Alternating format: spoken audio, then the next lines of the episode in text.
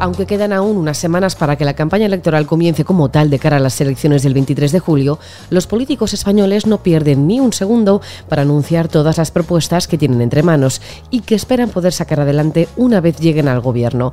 Tras los siete debates que tenía ganas de encarar Sánchez, tocaba al PP mostrar algunas de sus cartas. Soy Belén Montes y hoy en el debate, Feijó contra la ingeniería social de Sánchez. Hoy en el debate, el podcast diario de El Debate.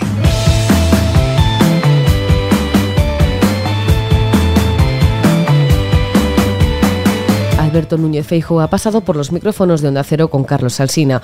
Ahí no ha dudado en anunciar todos los recortes que propone su gobierno si llega a la Moncloa. Entre los ministerios que suprimiría se encuentra el de Igualdad y Asuntos Sociales, que pasarán a ser, como habían sido hasta ahora, subdirecciones generales. La idea que tiene en mente el Partido Popular es modificar muchas de las políticas progresistas que han ido en contra de las personas y de la vida con el gobierno de Sánchez.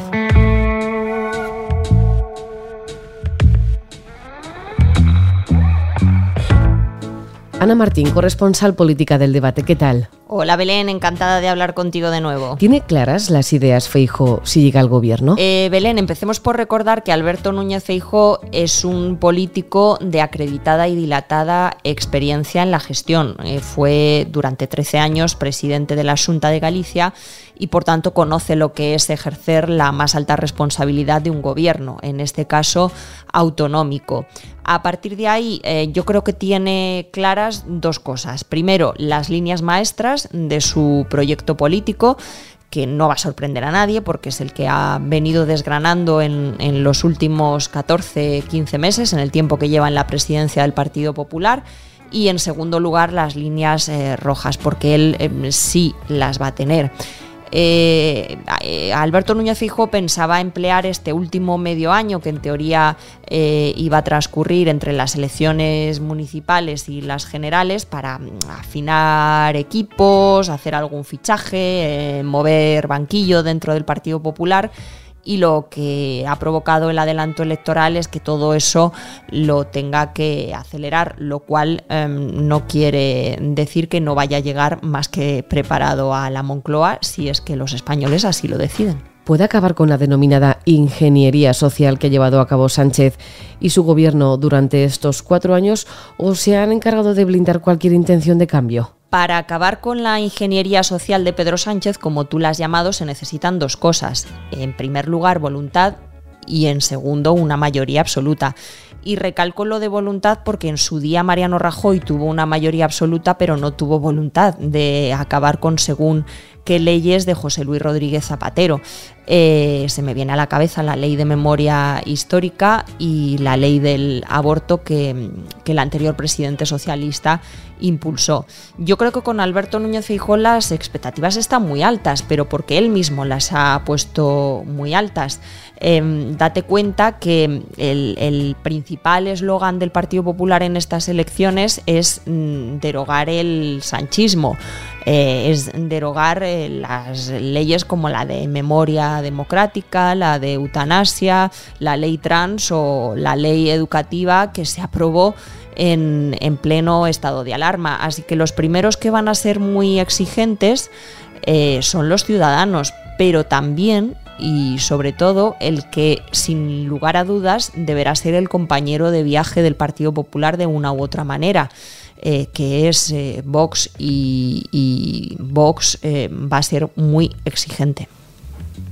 Ana, que no haya un debate a la semana como había pedido Sánchez, ¿a quién beneficia realmente? Si me permites la broma, yo te diría que a los ciudadanos, porque no hay cuerpo que aguante en pleno verano seis debates en seis semanas entre los dos eh, principales aspirantes em, a la presidencia del gobierno, Pedro Sánchez y Alberto Núñez Feijóo.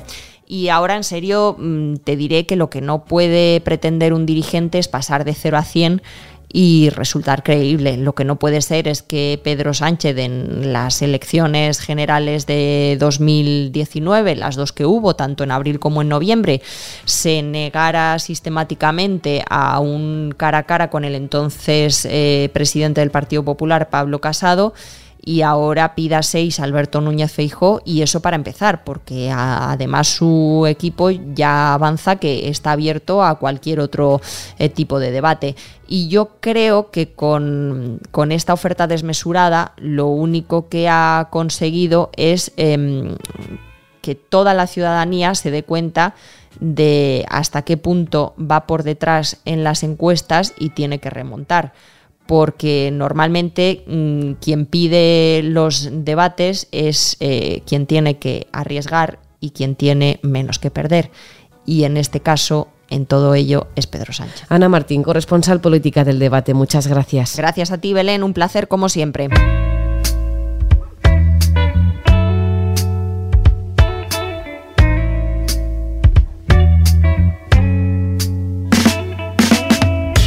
Feijóo no le ha temblado el pulso para tachar de disparate, por ejemplo, la ley trans, una ley que asegura atenta contra los menores. Javier Rodríguez es director del Foro de la Familia. Javier, ¿qué tal? ¿Cómo estás? Hola Belén, muy bien, muchas gracias. Que Feijóo se atreva a derogar las leyes más polémicas que ha conseguido sacar adelante el gobierno de Sánchez es algo que celebrar. Bueno, por supuesto, es algo que celebrar, pero en el momento en el que se haga, eh, no ahora. Eh, las, las promesas están bien, pero, pero lo que se celebra es la, ejecución en la práctica de, dichas, de dichas promesas, ¿no? Entonces habrá que esperar mm, a ver si efectivamente todas estas leyes que atentan contra la vida, la familia, la libertad de educación, pues se van derogando una tras otra, ¿no? Como un castillo de naipes. Es nuestro deseo porque nuestro deseo es una sociedad progresista, plural, donde se respete a la familia y donde se respete la vida de todos sin discriminación de ningún tipo y la libertad.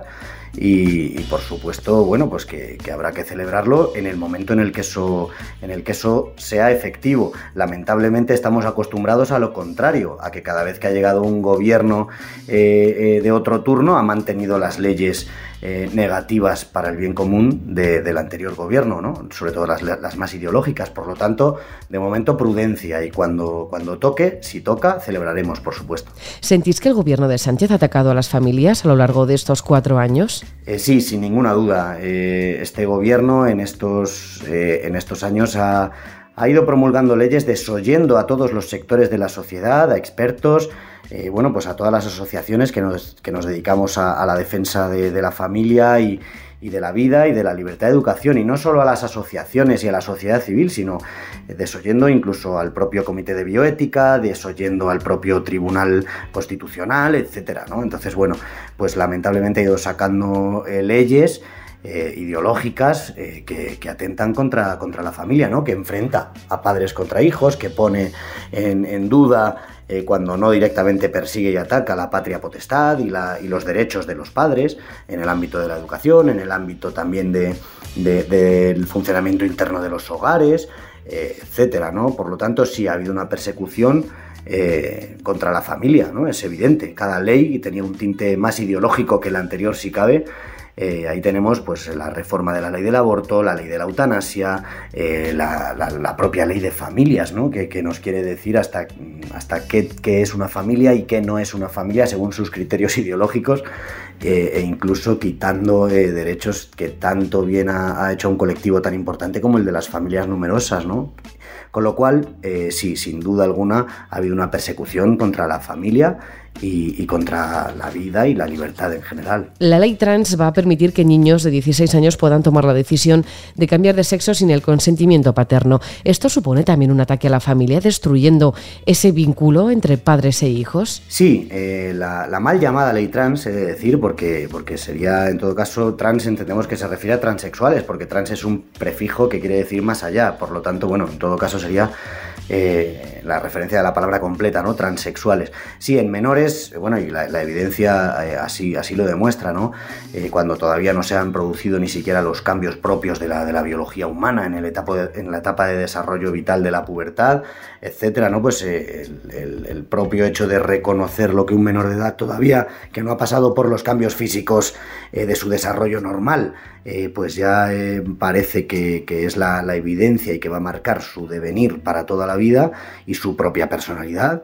Al, al, margen de lo que digan los expertos, los, al margen de lo que digan los profesionales de la salud, al margen de lo que digan sus propios padres, la autodeterminación como derecho exclusivo y, universal, incluso para, para, personas todavía en fase de pronto desarrollo, ¿no? Con, con, todo el mal que esto les puede hacer a ellos mismos en primer lugar, ¿no? Porque son decisiones en muchos casos irreversibles y cuando no lo son, que dejan muchas secuelas negativas, ¿no?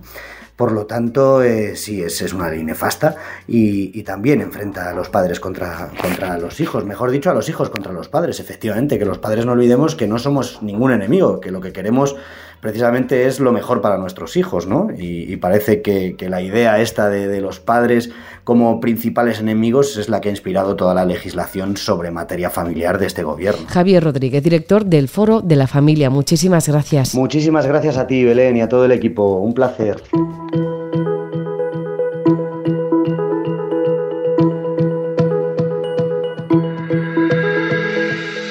Alberto Núñez Feijóo se ha propuesto eliminar de un plumazo toda la ingeniería social que Sánchez y su equipo ha desarrollado a lo largo de su legislatura. El 23 de julio se colocarán de nuevo las urnas para ver si esos ataques continuos a la familia llegan a su fin con un cambio de color político.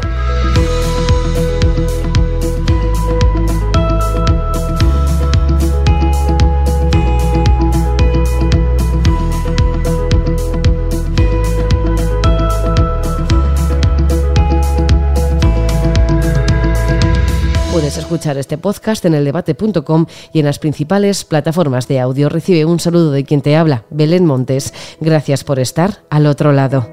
Adiós.